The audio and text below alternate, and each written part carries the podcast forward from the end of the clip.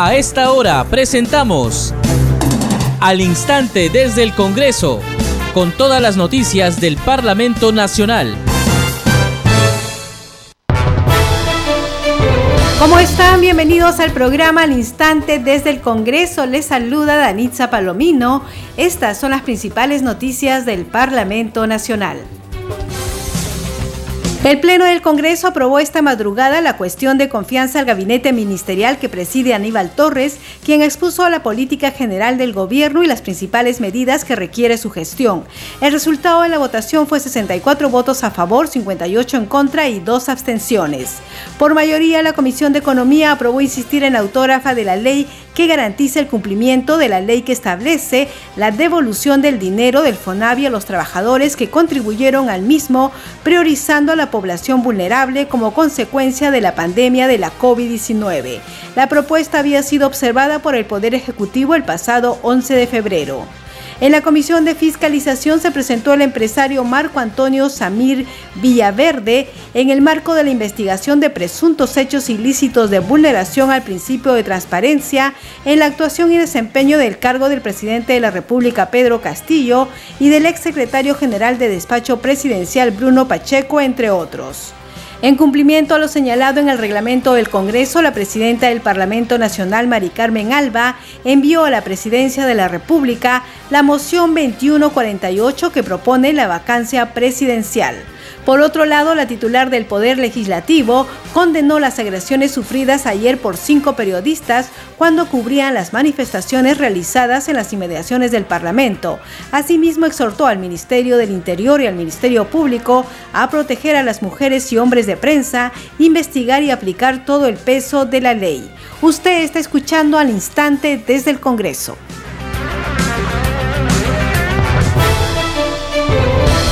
Bien, vamos con el desarrollo de las noticias. La representación nacional aprobó esta madrugada la cuestión de confianza al gabinete ministerial que preside Aníbal Torres, quien expuso la política general del gobierno y las principales medidas que requiere su gestión. El resultado de la votación fue 64 votos a favor, 58 en contra y dos abstenciones. Previamente, el presidente del Consejo de Ministros Aníbal Torres y ocho ministros de Estado pidieron el uso de la palabra luego de concluido el debate multipartidario para responder las observaciones y cuestionamientos planteados por los congresistas de las diferentes bancadas parlamentarias. Vamos a escuchar una parte de la sesión. Votación cerrada. Han votado a favor 64 congresistas, en contra 58, dos abstenciones. En consecuencia, ha sido aprobada la cuestión de confianza planteada por el señor Aníbal Torres, presidente del Consejo de Ministros. Señores congresistas, en cumplimiento de lo dispuesto en el último párrafo del artículo 82 del reglamento del Congreso, el presente acuerdo será comunicado de inmediato al señor presidente de la República.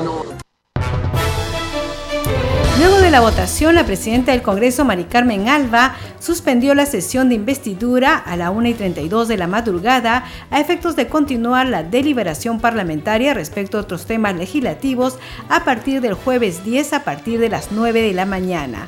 Hoy miércoles a las 5 de la tarde se reunirá el Consejo Directivo del Congreso de la República.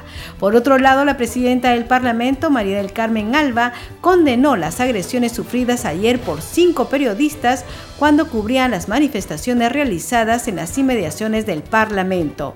Asimismo, exhortó al Ministerio del Interior y al Ministerio Público a proteger a las mujeres y hombres de prensa, investigar y aplicar todo el peso de la ley. Vamos con más información aquí al instante desde el Congreso y la Comisión de Economía aprobó insistir en la autógrafa de la ley que garantiza el cumplimiento de la ley 29625 que establece la devolución del dinero del A los trabajadores que contribuyeron al mismo, priorizando a la población vulnerable como consecuencia de la pandemia de la COVID-19. Los detalles de esta sesión con nuestro compañero Josman Valverde. Adelante, Josman. Taritza, buenas tardes. Hay buenas noticias para los exaportantes al FONAVI. La Comisión de Economía ha aprobado insistir en la autógrafa que busca garantizar el cumplimiento de la devolución de sus aportes. Esta mañana se ha aprobado el dictamen de insistencia que está recaído en las observaciones del Poder Ejecutivo a la autógrafa de ley que modifica esta norma que garantiza el cumplimiento de la ley de devolución del dinero del FONAVI a los trabajadores que han contribuido en su momento y se va a priorizar a la población vulnerable como consecuencia de la pandemia. La presidenta de la Comisión de Economía, Silvia Montesa, ha indicado que para atender la devolución del FONAVI se van a necesitar o se necesitarían 42 mil millones de soles. Esto representa un 21% del presupuesto público de 2022 que según el Ministerio de Economía afectaría el presupuesto institucional de apertura de este año asignado a salud y educación. Eso es lo que se explicó en su momento desde el Ejecutivo, pero se está insistiendo en este tema que es un clamor también de cierto sector de la población que está reclamando en todo caso la devolución de estos aportes. La votación ha sido la siguiente para aprobar precisamente la insistencia de este tema son siete congresistas los que han respaldado la propuesta y cuatro congresistas han votado en contra. Es decir, se ha aprobado por mayoría esta insistencia, con lo cual los exaportantes al FONAVI reciben esta buena nueva toda vez que ellos han expresado su preocupación en distintas reuniones, incluso en distintos pronunciamientos que requerían de estos fondos, así que se está con esta norma o con esta ley buscando que se garantice esta devolución del dinero a los trabajadores, priorizando, reiteramos, a la población vulnerable como consecuencia de la pandemia por el COVID-19.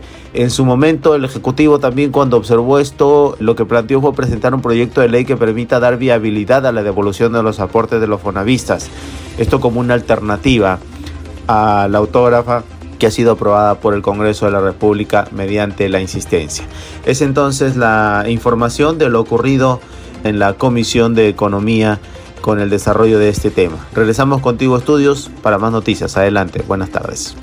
Muchas gracias, Josma Valverde. Seguimos con más información aquí al instante desde el Congreso y en la Comisión de Fiscalización se presentó el empresario Marco Antonio Samir Villaverde en el marco de la investigación de presuntos hechos ilícitos de vulneración al principio de transparencia en la actuación y desempeño del cargo del presidente de la República, Pedro Castillo, y del exsecretario general del despacho presidencial, Bruno Pacheco, entre otros. Escuchemos parte de la sesión señor Villaverde explica a esta comisión cómo y cuándo conoció al presidente de la República, Pedro Castillo. Yo no he conocido al presidente Pedro Castillo. Yo conocí en el mes de mayo al ciudadano, al candidato Pedro Castillo. Y lo habré conocido por unos escasos dos minutos. Y es la única relación que tengo con el ciudadano Pedro Castillo, hoy presidente de la República. Es decir, siendo ya presidente, usted nunca tuvo contacto con él. Efectivamente, señor presidente, cuando el señor asumió la presidencia, no he tenido ningún contacto, ni por celular, ni personal, ni en ningún sentido que se quiera, que se quiera ver, señor presidente. Eh, ¿Usted conoce a la señora Carolín Lisbeth López Arredondo? No la conozco, señor presidente. ¿Usted conoce al señor Bruno Pacheco Castillo? Sí lo conozco, señor presidente. ¿En qué circunstancias conoció usted al señor Pacheco? Lo conocí al señor Bruno Pacheco en campaña, en la segunda vuelta. Habré ido entre cuatro a cinco oportunidades al local que está acá en Paseo Colón Wilson, la casa del maestro, y ahí es que lo conocí al señor Bruno Pacheco. ¿Son las únicas veces que usted se reunió con el señor Bruno Pacheco?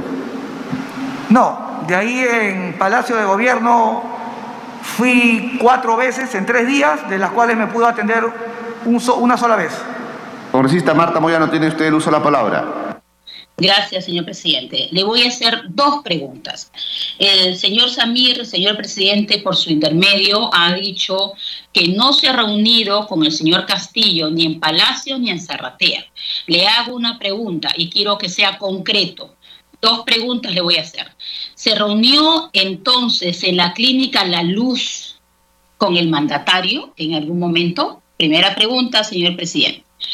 Eh, la segunda pregunta que quiero hacerle al señor Samir. En algún momento usted dice que no conoce a la señora Karelin eh, López Arredondo, pero quisiera saber, por favor, ahora a la, luz de los hechos, supuestamente debe haberse encontrado en algún momento, si usted en algún momento ha amenazado a la señora Karelin y la familia Pasapera con armas de fuego por afectar sus negocios con el presidente. Algo así. Congresista Moyano, en cuanto a la pregunta que me hace de si, he visitado, si me he reunido con el hoy al presidente Pedro Castillo en la clínica La Luz, no me he reunido ni ahí ni en ningún otro lugar como presidente. En cuanto a la segunda pregunta que me hace de si a raíz de los hechos ahora he visto a la señora Carelín, no la he visto y no la conozco. Y dicho sea de paso, en la pregunta que usted refiere, si le ha amenazado de muerte, eso es totalmente falso. Seguimos con más información aquí al instante desde el Congreso y 49 congresistas de diversas bancadas presentaron la moción de orden del día número 2148 que propone declarar la permanente incapacidad moral del presidente de la República Pedro Castillo y por lo tanto la vacancia en el cargo. Los firmantes pertenecen a las bancadas de Renovación Popular, Fuerza Popular, Somos Perú, Avanza País, Podemos Perú y Alianza para el Progreso. En el documento se hace referencia al caso de las en la casa de Zaratea, en Breña, las cuestionadas designaciones de algunos ministros de Estado y la posible existencia de un gabinete paralelo o gabinete en la sombra.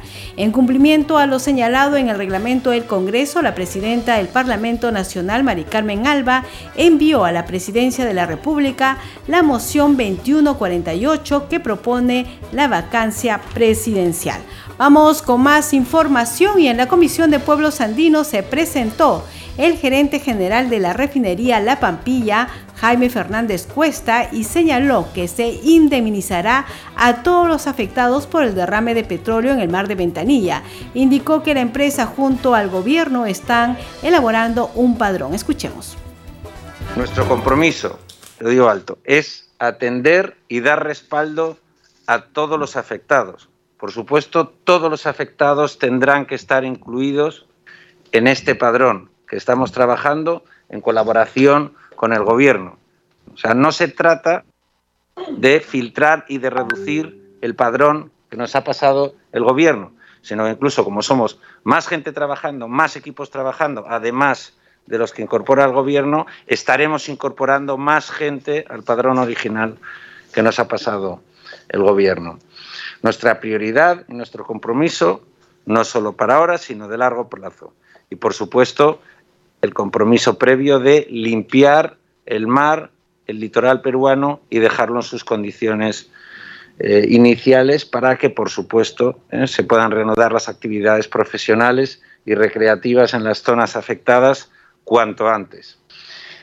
Respecto a la ayuda social, la estamos enfocando en tres etapas. La ayuda inmediata ¿Qué hemos hecho? Pues efectivamente, pues mucha gente, muchos afectados, no solo pescadores, sino comerciantes, otros, rubros económicos que hayan sido afectados ¿eh? en su modo de vida por este derrame, hemos tratado de llegar unas primeras ayudas que se materializaron en vales de 500 soles o tarjetas Visa ¿eh? canjeables en los bancos. Eh, esto es como ayuda inmediata y de acuerdo a los protocolos siempre de Naciones Unidas. Ahora estaríamos entrando en la fase de recuperación, que es acordar indemnizaciones con todos los afectados. Insisto, con todos los afectados. Ese va a ser el criterio siempre, haber sido afectado. No hay ningún criterio excluyente. En esta fase de recuperación ¿eh? Eh, se va a tardar en definir cuáles son las indemnizaciones. ¿Qué hemos decidido? Como este es un proceso largo, primero que no se sabe todavía cuándo van a poder volver ¿eh? a recuperar ¿eh? las condiciones de trabajo previas al derrame, sino que también hay una serie de protocolos que hay que seguir para definir cuáles son las indemnizaciones más adecuadas, no solo para cada afectado, sino para su grupo familiar. Entonces, de esta manera lo que hemos decidido, mientras tanto, es oportuno hacerle llegar anticipos sobre estas cantidades que acordemos y que, por supuesto, trabajaremos con los afectados y junto con el Gobierno, ¿eh? parece oportuno hacerles llegar un anticipo a todos que hemos fijado, ¿eh? para el grupo pescadores o para otros, hasta 3.000 soles. Bien, por su parte, los representantes de las asociaciones de pescadores artesanales afectados por este derrame ambiental expresaron su preocupación por la situación en la que se encuentran. A continuación, parte de las intervenciones del presidente de la Asociación Defendiendo Ancón, Martín Rodríguez, y del presidente de la Asociación de Pescadores Artesanales Orilleros Costa Azul de Ventanilla, Elizar Medina. Hacer una demanda a través de una representante eh, que nos ha venido ayudando hace mucho tiempo y es la abogada Mónica Yaya. A través de ella estaremos preparando una demanda, salvaguard, eh, una demanda para salvaguardar nuestros derechos y la de nuestra asociación con justicia. Muchas gracias, señora Presidenta. Eh, Bien, agradecido por, por su participación. Por favor, breve, porque tenemos todavía dos Solamente para cerrar el tema, este, eh, como usted ha podido apreciar nuevamente al mismo señor gerente, se refiere siempre a las zonas afectadas de Cabero, Santa Rosa, pero no mira su vecino. Nosotros somos sus vecinos. Estamos ahí cerca. O sea, seguimos siendo invisibles. ¿Se ha percatado usted? Usted ha podido comprobar in situ, porque hicimos el recorrido desde la parte afectada de la espalda de las playas, de la espalda de, la, refinería del Sol hasta Cabero, esa zona no está siendo considerada, no sé por qué. Nosotros hemos sido los primeros afectados, a nosotros nos llegó el primer petróleo en esta oportunidad nuevamente. Y quiero recalcar nuevamente que este no es el primer derrame. Y así como vamos, estimamos que no será el último, eh, el último derrame. Por eso hago la pregunta, ¿podemos convivir nosotros que somos sus vecinos con una empresa así, con su actividad de alto riesgo y nosotros intentando pescar en ese mar? O sea, no lo sabemos, ya nos está poniendo en duda, ya nos estamos sintiendo miedosos. O se van ellos o nos vamos nosotros, porque no creo que podamos convivir así. O sea, realmente, o sea, eso es lo que nos indigna a nosotros, ¿verdad? Y ellos han enviado el día 15 el día 11 de febrero han enviado una, dos personas de, su equipo a hacer la verificación y la constatación. O sea, ¿y para qué han enviado entonces la constatación? ¿Por qué nos han citado a nuestra área de trabajo con nuestros equipos de pesca para hacer la constatación? ¿Solamente para la foto? ¿Solamente para, para hacernos perder tiempo? Porque son 53 días que nos tienen así todos los días. O sea, en silencio absoluto. Entonces nos pidieron un padrón, ya hemos hecho todo el trámite para el padrón llamamos la atención, por favor. Yo no sé si existe en su conducta lo que ellos dicen en su, en su página web. Responsabilidad social. ¿Social de quién? ¿Con quién? ¿Solamente los que le convienen? O sea, por favor, necesitamos llamar la atención a través suyo. Vuelvo a agradecer, señora presidenta, su, su, su, su, invitación, porque realmente nos sentimos este, ayudados con su, con su amable invitación, así mismo de, de todos los congresistas que están presentes. Muchísimas gracias por este espacio que nos permiten volvernos visibles a ustedes y a los 33 millones de peruanos. Seguimos aquí al instante desde el Congreso y la congresista Marlene Portero de la bancada de Acción Popular integrante de la Comisión de la Mujer y Familia destacó la aprobación en el Pleno Mujer del Día Nacional de la Eliminación de la Violencia Sexual contra Niñas, Niños y Adolescentes los 19 de noviembre de cada año. También resaltó la importancia de haber aprobado la cobertura inmediata a gestantes afiliadas a E-Salud. Escuchemos parte de la entrevista que sostuviera con nuestro compañero Ricardo Alba. Sí, ese es un proyecto muy bonito, ¿no? Y qué importante estos proyectos que hoy día, precisamente hoy día es el Día Internacional de la Mujer, que el Pleno de verdad es, es algo eh, que nos llena mucho de alegría, porque verdaderamente ahora el Pleno se ha puesto las pilas en aprobar estos proyectos. Y este proyecto que lo han presentado nuestras colegas es un proyecto que va para la dignidad y que también nuestras niñas, nuestras adolescentes, nuestras mujeres tengan consciente que hoy día desde el Congreso se está haciendo esta ley y esta ley es en favor del respeto a la dignidad humana en los derechos que, que ellos tienen que tener y también desde nosotros, desde el hemiciclo, defender esta ley para protección de ellas, ¿no? Sí, porque estaba revisando algunas cifras y la verdad que a veces es escalofriante, ¿no? Esta época de pandemia en que la gente ha estado prácticamente reclutada en casa, lamentablemente las cifras han crecido. Sí. Sí, y ahí es también, es fortalecer la salud mental. Es eso, porque ¿quién habla de todo esto hoy día? Pero nadie ha pasado, todo el mundo preocupado en el COVID, pero a nuestras personas que han sido violentadas sexualmente, ¿quién las está Y sobre todo la convivencia entre el agresor y el afectado. Y eso tenemos que fortalecer todas las leyes, licenciado, porque mayormente las leyes no se, se, enfocan en las leyes, pero no en el seguimiento ni en la protección. Entonces, eso falta fortalecer y aquí pues estamos aquí las mujeres guerreras para fortalecer esas leyes que hasta ahora no, no se han dado debidamente. Y hoy la preocupación del Pleno estuvo orientada también en el tema de la madre gestante, oh, eso que es sin duda vital porque ya eh, muchas mujeres han visto vulnerados sus derechos estando embarazadas. Sí. Esa es la otra ley también que ha salido, es de Anita González y es importante porque nuestras gestantes, nuestros niños en, en, este tiempo de lactancia han sido también mancillados. Entonces, yo digo que todas estas leyes son favorables y verdaderamente agradecida con el Pleno y con nuestra presidenta y con toda la mesa directiva que de verdad han apoyado, ¿no? Y todos los colegas porque unánime ha sido así, todos a un solo, a un solo, como dice, un solo puño, ¿no? Queda pendiente el tema de las ollas comunes y comedores populares. Perfecto que, digamos, ha ido a un cuarto intermedio, entiendo. Sí, a un cuarto intermedio, porque tienen que ponerse de acuerdo. Es que son como 12 o 13 las mismas congresistas que han puesto el mismo proyecto, ¿no? Entonces tienen que todas hacer uno solo, ¿no? Usted está escuchando al instante desde el Congreso a través de Congreso Radio, un Congreso para todos. Congreso en redes. Tenemos información con nuestra compañera Perla Villanueva. Adelante, Perla. Muchas gracias, Danitza, por el pase para informar a esta hora de la tarde sobre las publicaciones en redes sociales de los parlamentarios. En este caso, desde la cuenta oficial del Congreso del Perú se informa. La sesión del Pleno del Congreso continuará el jueves 10 de marzo desde las 9 de la mañana y se adjunta el comunicado de la Oficialía Mayor que señala lo siguiente. Conforme lo anunciado por la presidenta del Congreso, se informa que la sesión del Pleno continuará el 10 de marzo a partir de las 9 de la mañana, a la cual podrán asistir los congresistas de la República presencialmente en el hemiciclo de sesiones o virtualmente en la plataforma de sesiones del Congreso. Vamos con otro mensaje en Twitter, Danitza, esta vez de la congresista Silvia Montesa Facho. Atención, Perú se aprobó por insistencia la ley de devolución del dinero del FONAVI a los trabajadores que contribuyeron al mismo, priorizando a la población vulnerable como consecuencia de la pandemia de la COVID-19. Solo para agregar, Danitza, esta aprobación se dio en la sesión de la Comisión de Economía de esta mañana. Y de otro lado, en la cuenta del congresista David Jiménez se informa que el retorno seguro a clases de miles de estudiantes no está garantizado.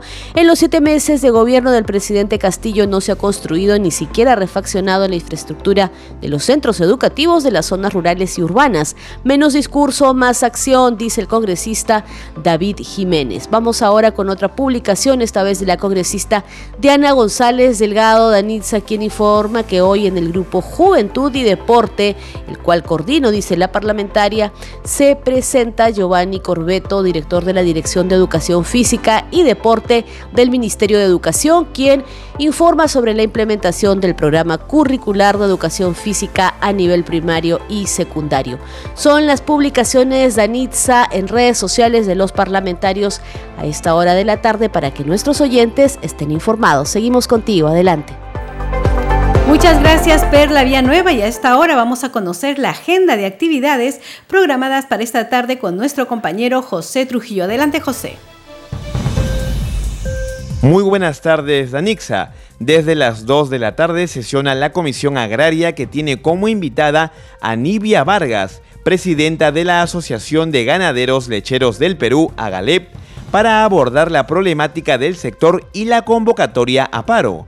En esta cita también se abordará la propuesta de predictamen recaído en el proyecto de ley 478-2021 que con texto sustitutorio propone la ley que promueve acciones para la recuperación de alimentos.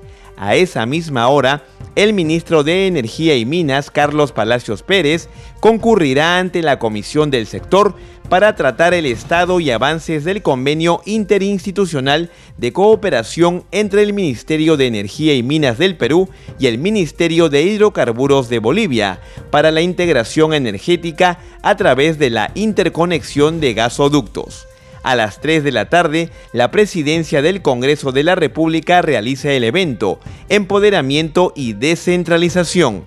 Desde las 4 de la tarde, Danixa sesiona de manera extraordinaria la Comisión Especial del Tribunal Constitucional, que entre otros temas debatirá y aprobará la propuesta de modificación del cronograma del concurso conforme al comunicado de fecha 2 de marzo de 2022, suscrito por el presidente de la comisión, que contiene el pedido de modificación del cronograma de la congresista Adriana Tudela Gutiérrez y los congresistas Hernando Guerra García Campos, Eduardo Zaguana Cavides y Jorge Montoya Manrique.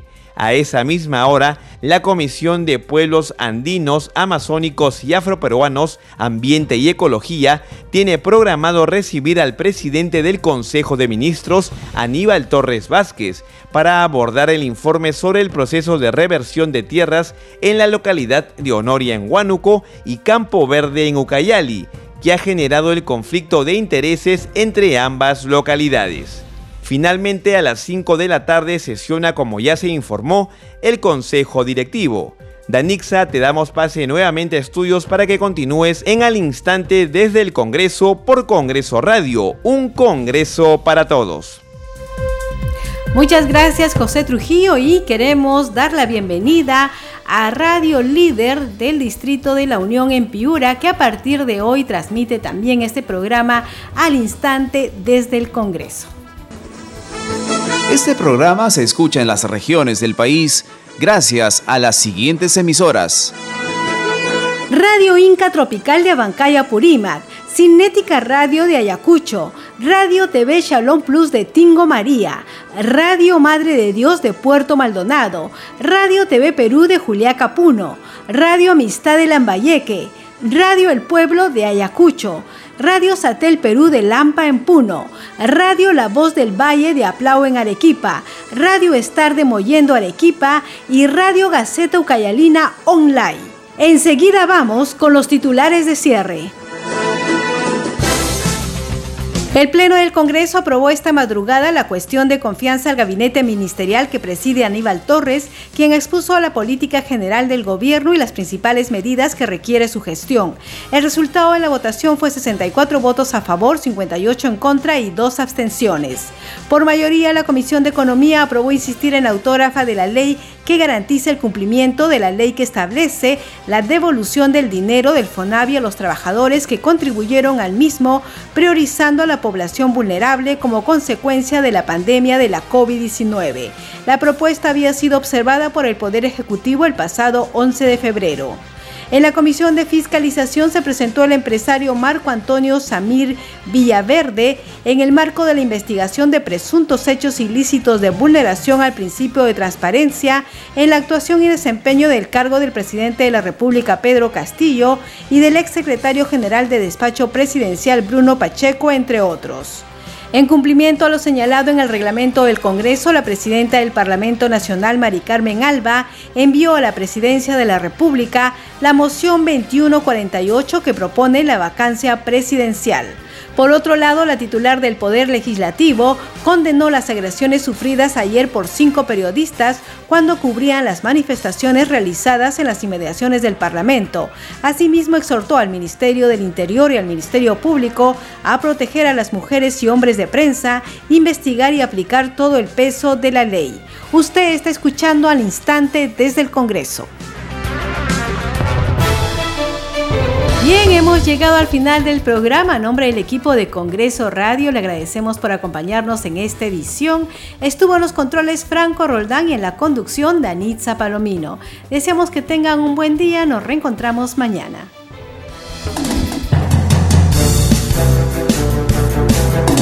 Hasta aquí, al instante desde el Congreso, con todas las noticias del Parlamento Nacional.